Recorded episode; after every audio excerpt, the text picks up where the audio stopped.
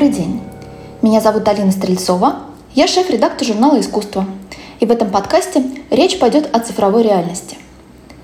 Когда мы взялись за тему цифрового искусства, мне, честно говоря, она не очень-то и нравилась. Все его обсуждали в Клабхаусе, разговаривали только про NFT, но по сути речь шла, конечно, не об искусстве. Всех интересовали легкие деньги. Как это вообще выложить с утра JPEG на сайт, а к вечеру получить за него пару миллионов долларов? Ну, понятно, что это очень привлекательная возможность.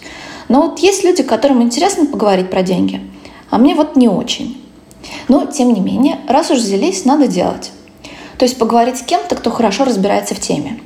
И я решила начать с людей, которые занимались сетевым искусством примерно с 90-х годов, когда еще компьютеры не у всех были.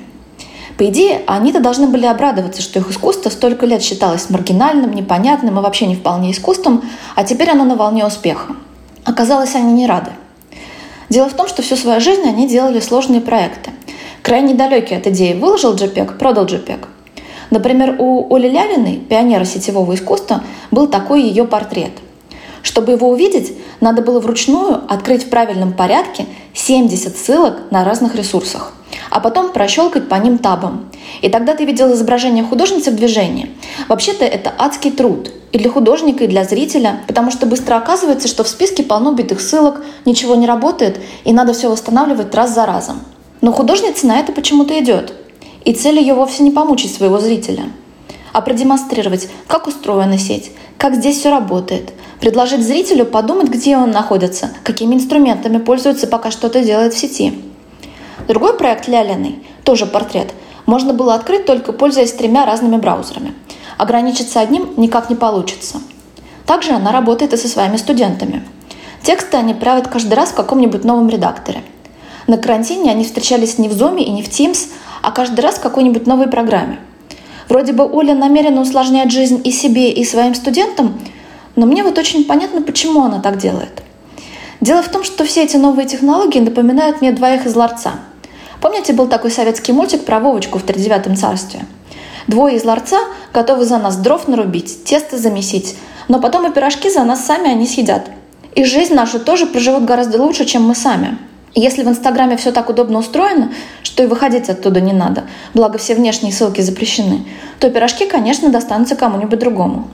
Собственно, поэтому Оля Лялина заставляет людей разбираться, что они делают, где делают и какие у этого есть скрытые опции – с ее точки зрения, система закрепления прав на произведение цифрового искусства и его оригинала — это попытка принести в виртуальный мир совершенно устаревшую систему, которая существовала в мире физическом. Многие десятилетия сетевое искусство гордилось тем, что она может находиться на всех компьютерах мира одновременно. Везде будет оригиналом и никому не принадлежит. Вся эта история, она про свободу. А попытка обозначить одну копию как оригинальную – это про несвободу. Кому вообще нужен этот оригинал, – недоумевала художница. Кроме того, ее сильно волновала еще одна проблема. То, что в пандемийное время галереи и музеи по всему миру начали спешно строить 3D-копии своих реальных стен в виртуальном пространстве. Как рассказывала художница, ты заходишь на сайт, видишь там опять какие-то стены, а на них опять что-то висит. В общем, после разговора с Лялиной я уже не могла это развидеть. Ты заходишь на сайт афиши и видишь подзаголовок «Видеоигры для тех, кто уже год не путешествовал». Ты разговариваешь с директором онлайн-ярмарки, и она говорит, вот у нас 3D-стенды, чаты для посетителей, и атмосфера и тусовка совсем такая же, как на обычной ярмарке. А какой-нибудь директор Международного музея объявляет, что теперь мы можем пригласить на открытие весь мир. Но я не понимаю, что он имеет в виду. Все внутри меня вопит, что никого он не приглашает. Слова «мы можем всех пригласить» на самом деле означает «мы никого не пустим».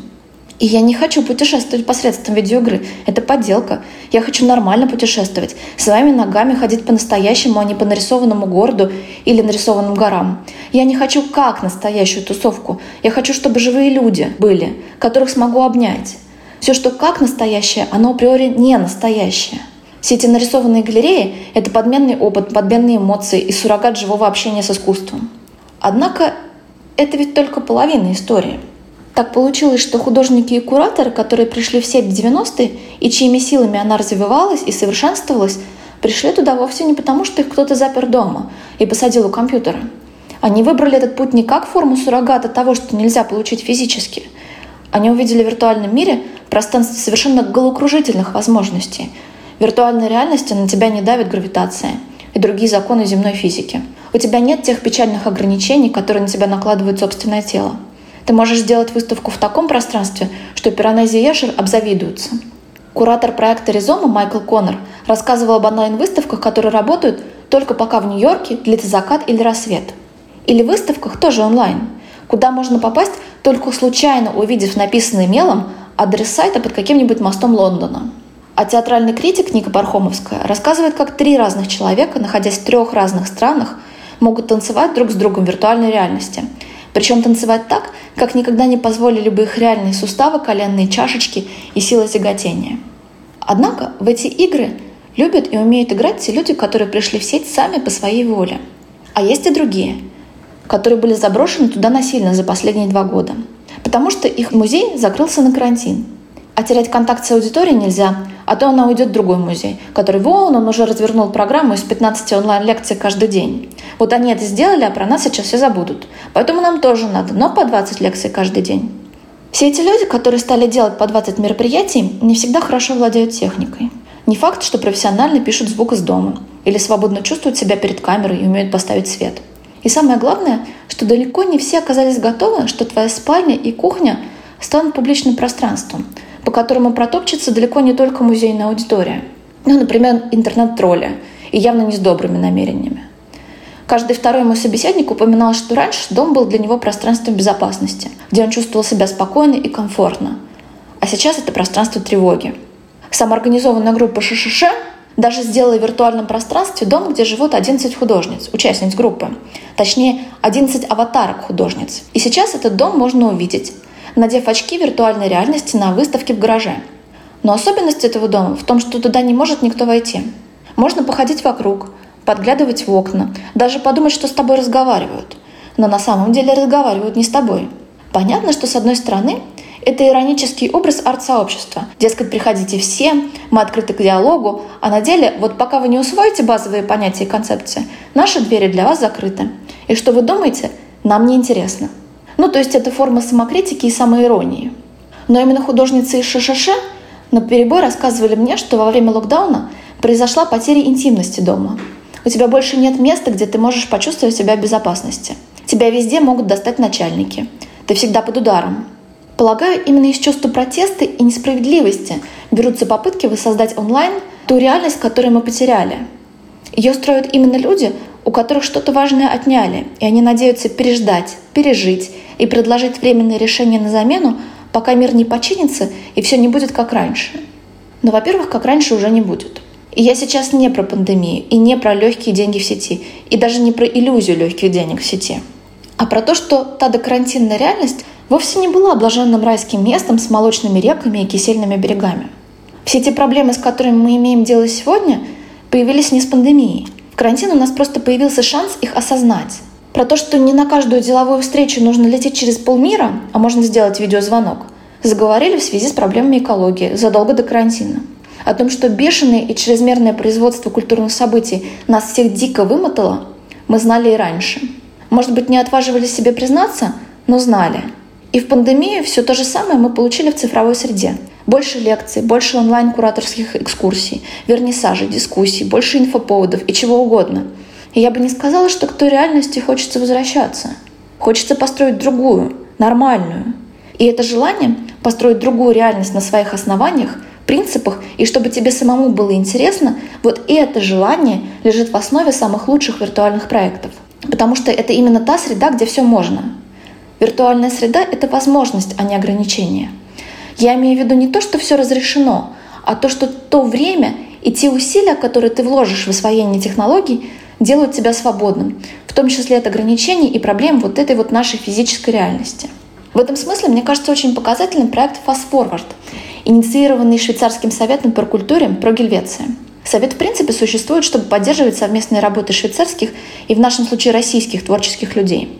И вот у них стояла задача придумать, как эти проекты можно было осуществлять в пандемийное время.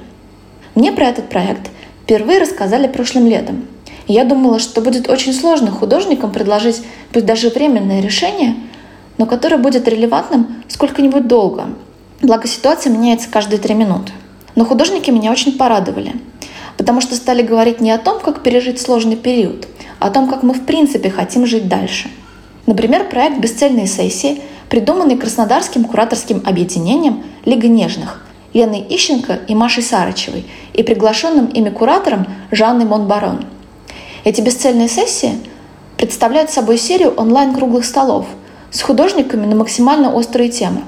Например, в них участвовала швейцарская художница с гаитянскими корнями Саша Хубер, которая тратит много времени и сил, чтобы добиться переименования горы, названной в честь путешественника и натуралиста Луи Агасиса, которого считают выдающимся ученым, а он на самом деле был негодяем и расистом.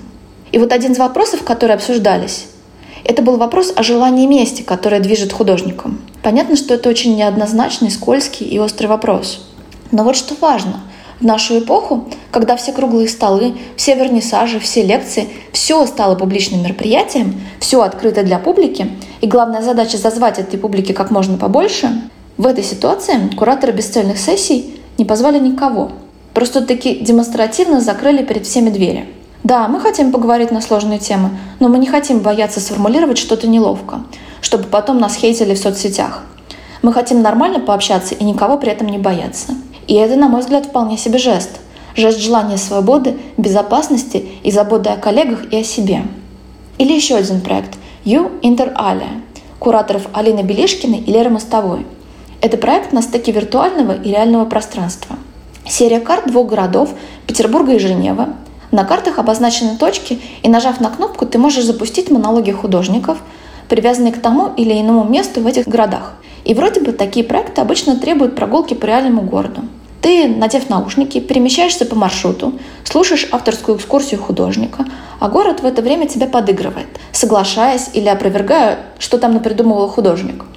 Но в этом проекте все не так. Можно очень быстро обнаружить, что монологи художников привязаны к точкам на карте весьма условно. Они скачут, убегают и уносятся от тебя. Более того, у нас есть второй город, куда нельзя попасть. Для нас это Женева, для швейцарцев Петербург. То есть на самом деле ты совершаешь путешествие не в реальном пространстве и даже не виртуальном, а где-то между ними, вне их. И самое главное, все эти монологи художников достаточно длинные. Они требуют от зрителя много времени.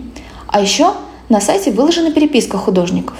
А еще зрителям предлагают записать собственные монологи, чтобы они тоже со временем появились на этой карте. Вроде бы все это отсылка к реалиям карантинного времени, когда у всех нас должно было появиться много времени. Но, во-первых, не появилось.